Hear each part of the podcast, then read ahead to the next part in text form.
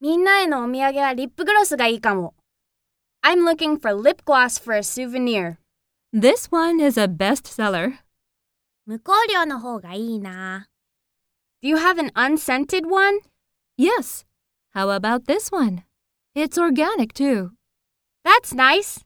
I'll take 20 of them.